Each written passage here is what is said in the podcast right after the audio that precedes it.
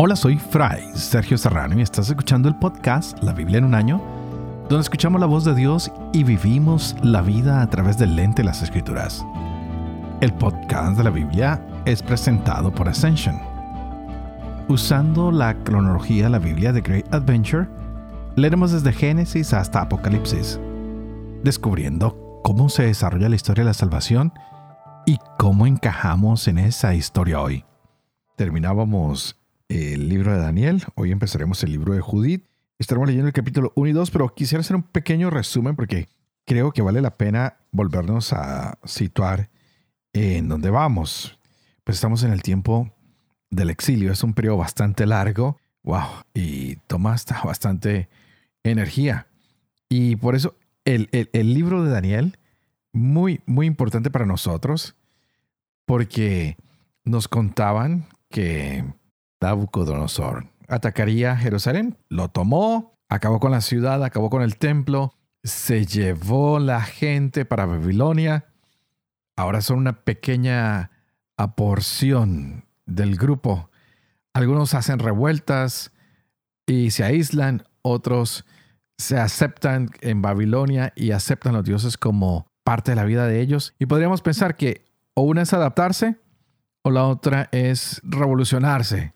Y es cuando llega Jeremías y dice, miren, lo que hay que hacer es buscar el bien por Babilonia. Tenemos que llegar a este lugar, sembrar, construir, salir adelante. Eh, no nos vamos a poner a pelear, no vamos a hacer revueltas, pero lo que tenemos que hacer es salir adelante. Y por eso el libro de Daniel es tan importante, porque vimos que estos que son exiliados, hay gente muy notable que se va a Babilonia, entre esos Daniel y sus amigos, quienes empiezan a trabajar a favor del rey, les cambian el nombre, les cambian las vestiduras, trabajan para el bien de Babilonia, pero hay una sola cosa que los mantiene diferentes, y es que ellos se mantienen fieles a Dios.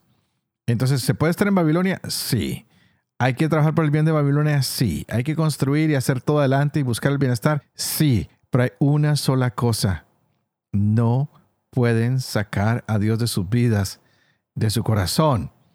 Y vemos que ellos son perseguidos por esto, pero ellos siempre deciden ser fieles aunque esto les cueste la vida. Vimos esas historias increíbles cuando les dicen que se inclinen ante los ídolos, ellos deciden que no, son amenazados y eso es lo que hoy se nos pide a nosotros, que donde quiera que estemos nos adaptemos, trabajemos por el bien, por todo, pero no podemos volvernos idólatras del poder, del tener o del placer.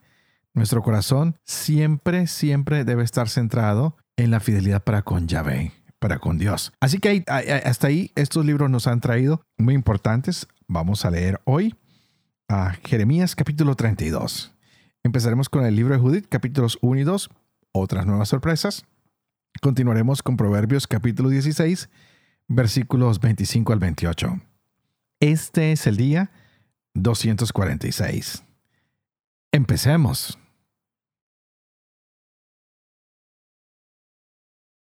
Jeremías capítulo 32. Palabra que recibió Jeremías de parte de Yahvé el año 10 de Sedecías, rey de Judá, o sea, el año 18 de Nabucodonosor.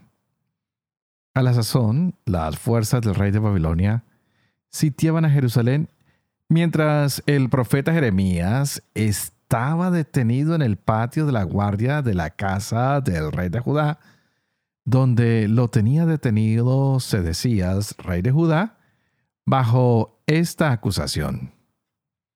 Tú has profetizado. Así dice Yahvé. Voy a entregar esta ciudad en manos del rey de Babilonia, que la tomará. Y el rey de Judá, Sedecías, no escapará de manos de los caldeos, sino que será entregado sin remisión en manos del rey de Babilonia, con quien hablará boca a boca, y sus ojos se encontrarán con sus ojos, y a Babilonia llevará a Sedecías, y allí estará hasta que yo me ocupe de él, oráculo de Yahvé. Aunque ustedes luchen con los caldeos, no triunfarán. Dijo Jeremías, he recibido una palabra de Yahvé que dice así. He aquí que Hanamel, hijo de tu tío Salum, va a dirigirse a ti diciendo, Ea, cómprame el campo de Anatot, porque a ti te toca el derecho de rescate para comprarlo.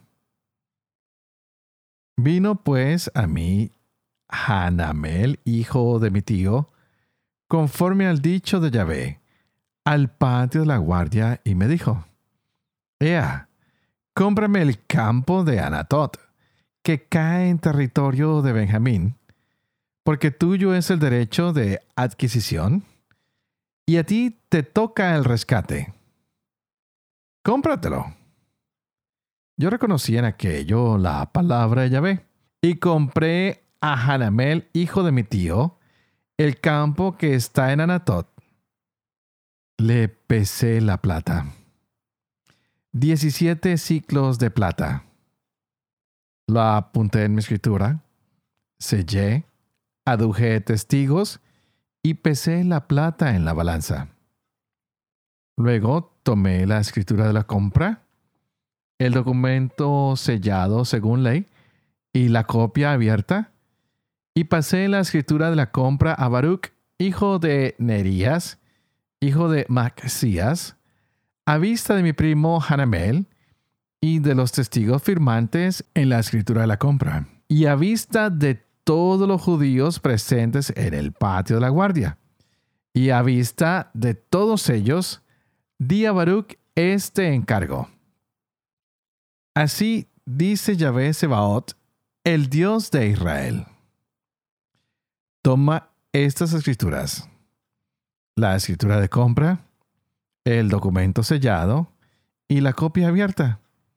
Y la pones en un cántaro de arcilla para que duren mucho tiempo. Porque así dice Yahvé Sebaot, el Dios de Israel. Todavía se comprarán casas y campos y viñas en esta tierra. Después de haber entregado la escritura de propiedad a Baruch, hijo de Nerías, oré a Yahvé diciendo, Ay Señor Yahvé, tú eres quien hiciste los cielos y la tierra con tu gran poder y tenso brazo. Nada es extraordinario para ti. El que hace merced a millares, que se cobra la culpa de los padres a costa de los hijos que le suceden? El Dios grande, el fuerte, cuyo nombre es Yahvé Sebaot, grande en designios y rico en recursos, que tiene los ojos fijos en la conducta de los humanos, para dar a cada uno según su conducta y el fruto de sus obras.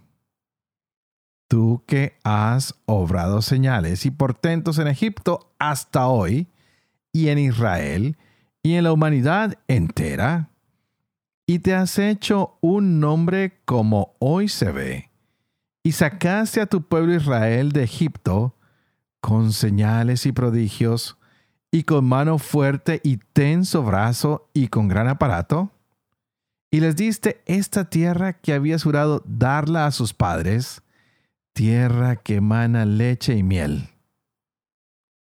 Entraron en ella y la poseyeron, pero no hicieron caso de tu voz, ni conforme a tus leyes anduvieron.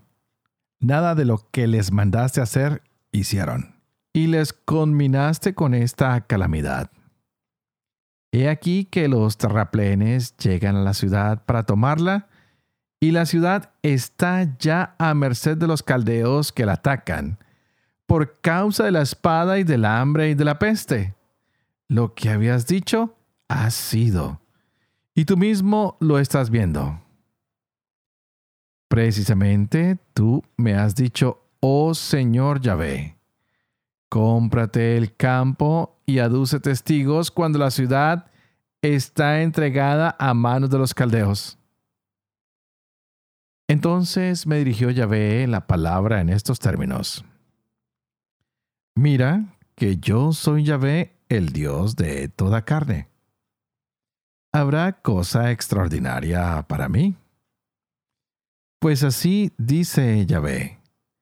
voy a entregar esta ciudad en manos de los caldeos y en manos de Nabucodonosor, rey de Babilonia, que la tomará, y entrarán los caldeos que atacan a esta ciudad y la prenderán fuego, incendiándola junto con las casas en cuyos terrados se incensaba a Baal y se libaban libaciones a otros dioses para provocarme.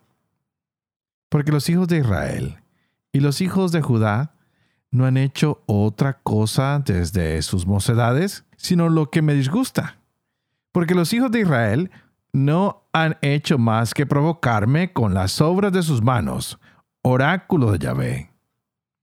Porque motivo de mi furor y de mi ira ha sido para mí esta ciudad desde el día en que la edificaron hasta hoy, que es como para quitármela de delante. Por toda la maldad de los hijos de Israel y de los hijos de Judá, que para provocarme obraron ellos, sus reyes, sus jefes, sus sacerdotes y profetas, el hombre de Judá y el habitante de Jerusalén, y me volvieron la espalda que no la cara.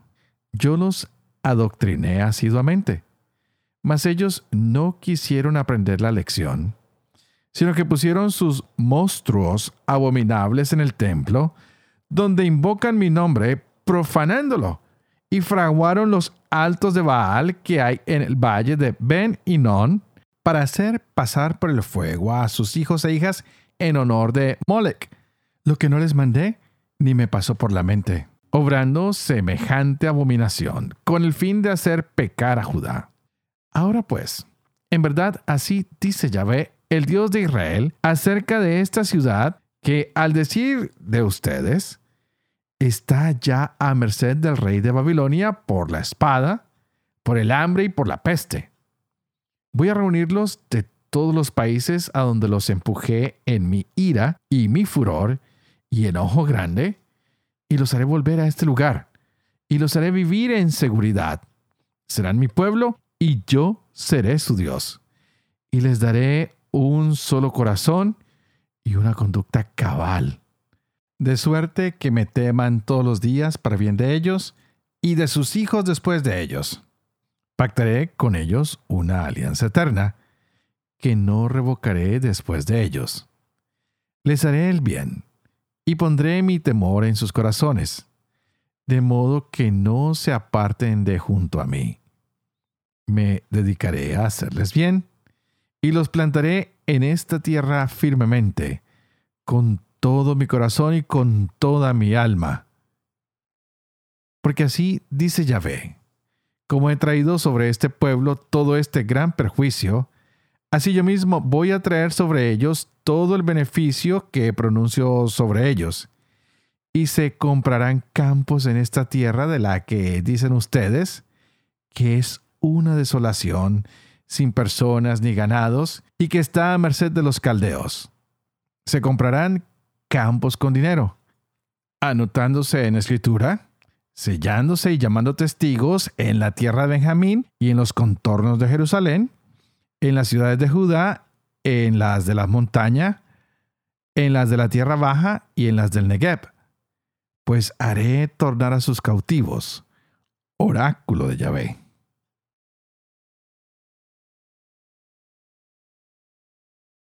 Judith capítulo 1 El año 12 del reinado de Nabucodonosor, que reinó sobre los asirios en la gran ciudad de Nínive, Arfaxad, que reinaba en aquel tiempo sobre los medos, en Ecbátana, rodeó esta ciudad con un muro de piedras de sillería que tenían tres codos de anchura y seis codos de longitud, dando al muro una altura de 70 codos y una anchura de 50. Alzó torres de 100 codos junto a las puertas, sus cimientos medían 60 codos de anchura. Las puertas se elevaban a 70 codos de altura, con una anchura de 40 codos, para permitir la salida de sus fuerzas y el desfile ordenado de la infantería. Por aquellos días, El rey Nabucodonosor hizo la guerra contra el rey Arfaxad en la gran llanura que está en el territorio de Ragao.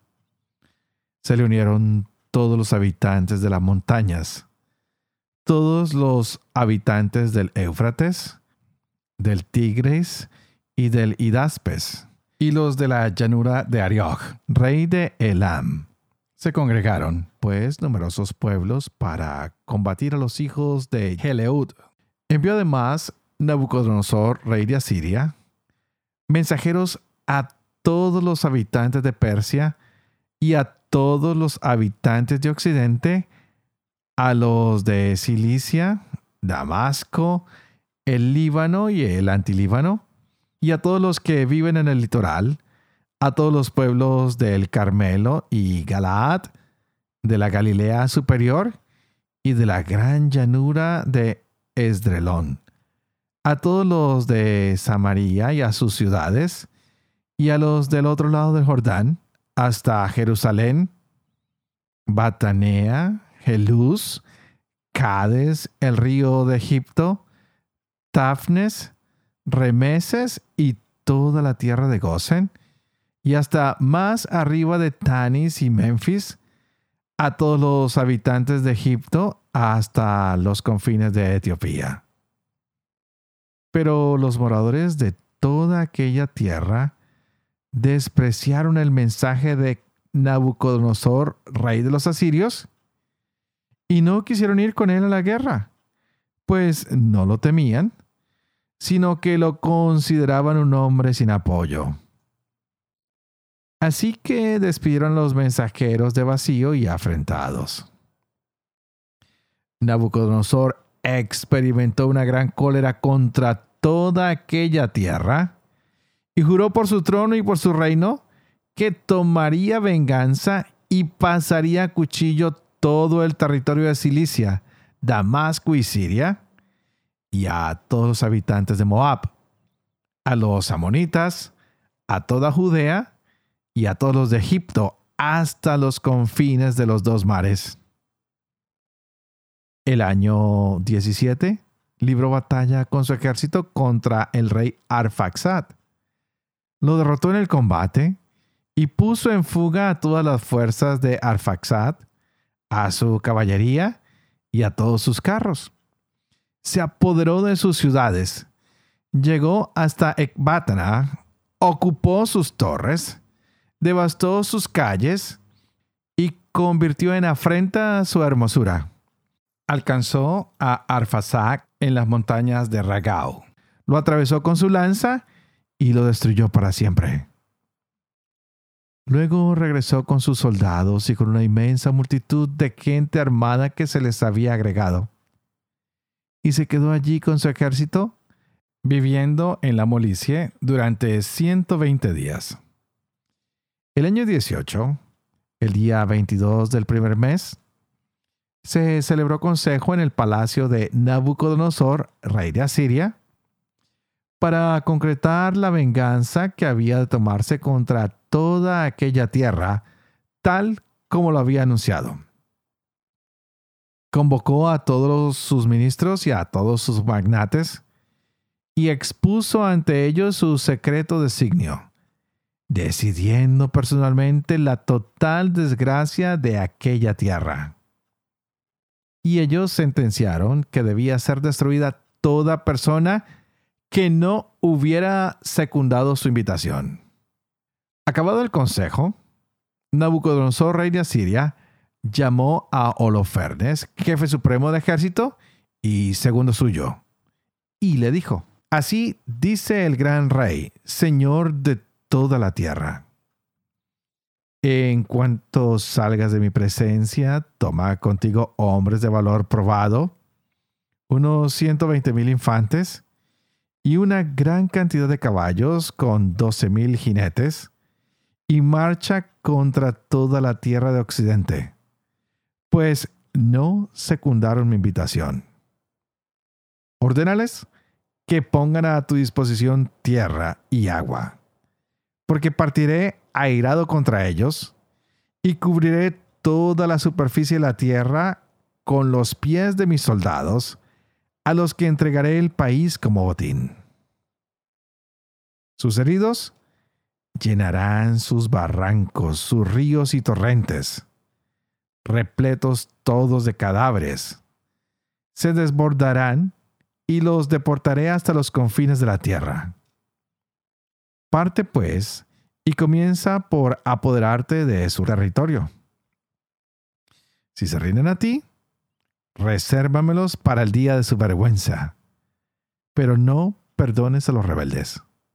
Entrégalos a la muerte y al saqueo en todo el país conquistado. Juro por mi vida y por el poderío de mi reino, que tal como lo he dicho, lo cumpliré por mi propia mano. Por tu parte, no omitas ni una sola de las órdenes de tu Señor. Las cumplirás estrictamente, sin tardanza, tal como te lo he mandado.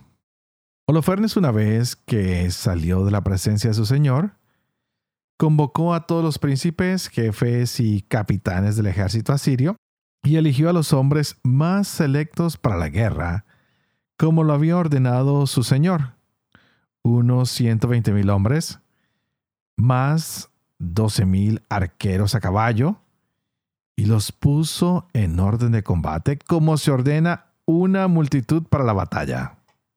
Tomó una gran cantidad de camellos, burros y mulas para el bagaje e incontable número de becas, bueyes y cabras para el habituallamiento, provisiones abundantes para cada hombre, y muchísimo oro y plata de la casa real. Holofernes se puso después en camino con todo su ejército, precediendo al rey Nabucodonosor, y cubrió todo el territorio occidente con sus carros, sus caballos y sus mejores infantes. Se les agregó una multitud tan numerosa como la langosta y como la arena de la tierra, que los seguían en tan gran número que no se podían calcular. Se alejaron de Nínive tres jornadas de camino hasta la llanura de Bectiles y acamparon junto a Bectiles, cerca del monte que está a la izquierda de la Cilicia Superior. Junto con todo su ejército, infantes, jinetes y carros, partió de allí hacia la montaña. Desbarató a Put y Lut. Devastó a todos los hijos de Rasis y a los hijos de Ismael que habitan al borde del desierto, al sur de Geleón, atravesó el Éufrates, recorrió Mesopotamia, arrasó todas las ciudades altas que dominan el torrente Abroná y llegó hasta el mar. Se apoderó del territorio de Cilicia y derrotando a cuantos se le oponían, alcanzó la frontera de Jafet por el sur frente a Arabia, cercó a todos los madianitas, incendió sus tiendas y saqueó sus aduares. Descendió hacia la llanura de Damasco al tiempo de la siega del trigo, incendió todos sus cultivos, exterminó sus rebaños de ovejas y bueyes, saqueó sus ciudades, devastó sus campos y pasó a cuchillo a todos sus jóvenes. Su presencia llenó de temor y espanto a todos los habitantes del litoral. Los de Sidón y Tiro, los habitantes de Sur y Oquina, los de Yania, Asdod y Ascalón, temblaron ante él. Proverbios capítulo 16, versos 25 al 28. Hay caminos que parecen rectos y al final son caminos de muerte. La necesidad del trabajador trabaja por él, porque el hambre lo apremia. El desalmado trafica con el mal y echa por sus labios fuego abrasador. El hombre perverso provoca peleas. El deslenguado divide a los amigos.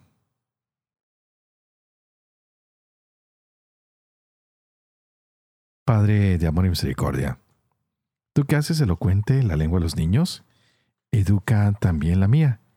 Infunde en mis labios la gracia de tu bendición. Padre, Hijo y Espíritu Santo. Y a ti te invito para que pidas al Espíritu Santo que abra nuestra mente y nuestro corazón para que podamos seguirnos gozando de esta palabra que el Señor nos regala hoy para nuestras vidas. ¡Wow! ¡Qué palabra más interesante! Seguimos mirando que todo lo que el Señor había propuesto a través de los profetas, pues se cumple. No hay vuelta atrás. Todos pensaban que el Señor tal vez daría reversa que el Señor no iba a cumplir lo que había dicho. Y sorpresas vemos, todo está pasando de acuerdo a lo que se había hablado. ¿Qué es lo más interesante que tenemos que descubrir? Que el preso Jeremías ha comprado una propiedad. ¡Wow! Eso sí que llama la atención. Él está dando un mensaje que realmente va a estimular muy positivamente a todas las personas.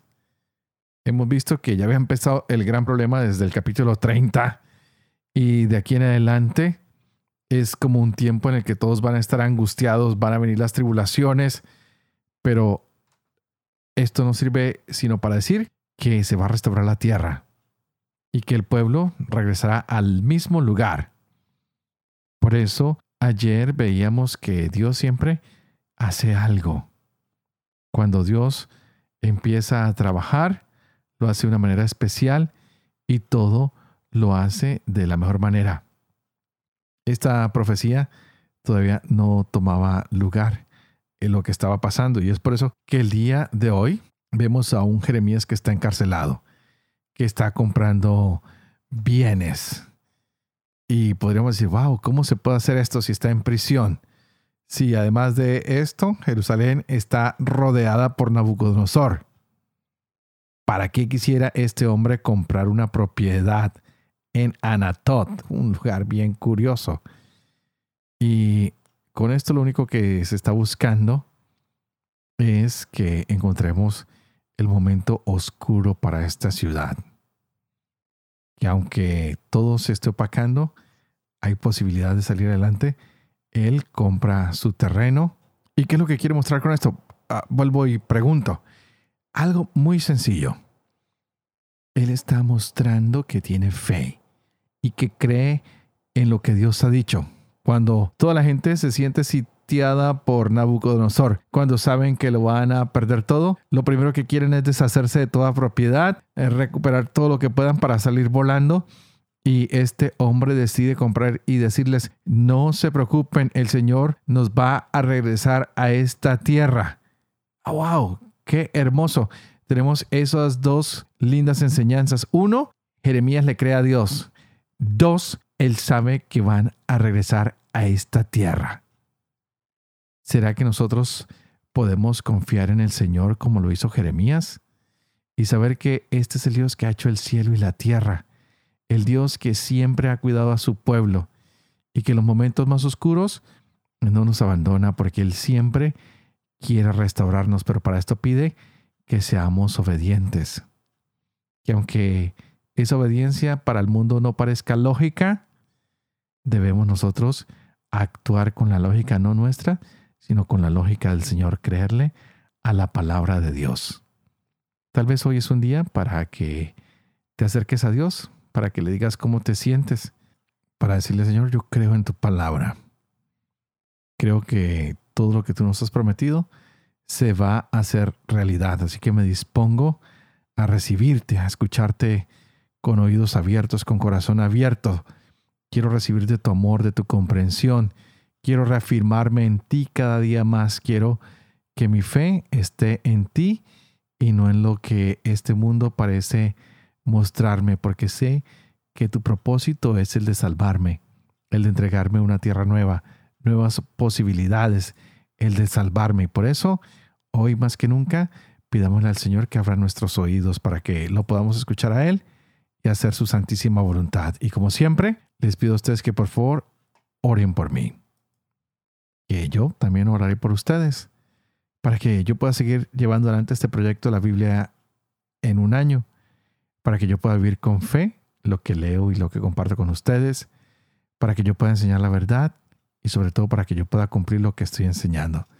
Y que la bendición de Dios Todopoderoso, que es Padre, Hijo y Espíritu Santo, descienda sobre cada uno de ustedes y los acompañe siempre.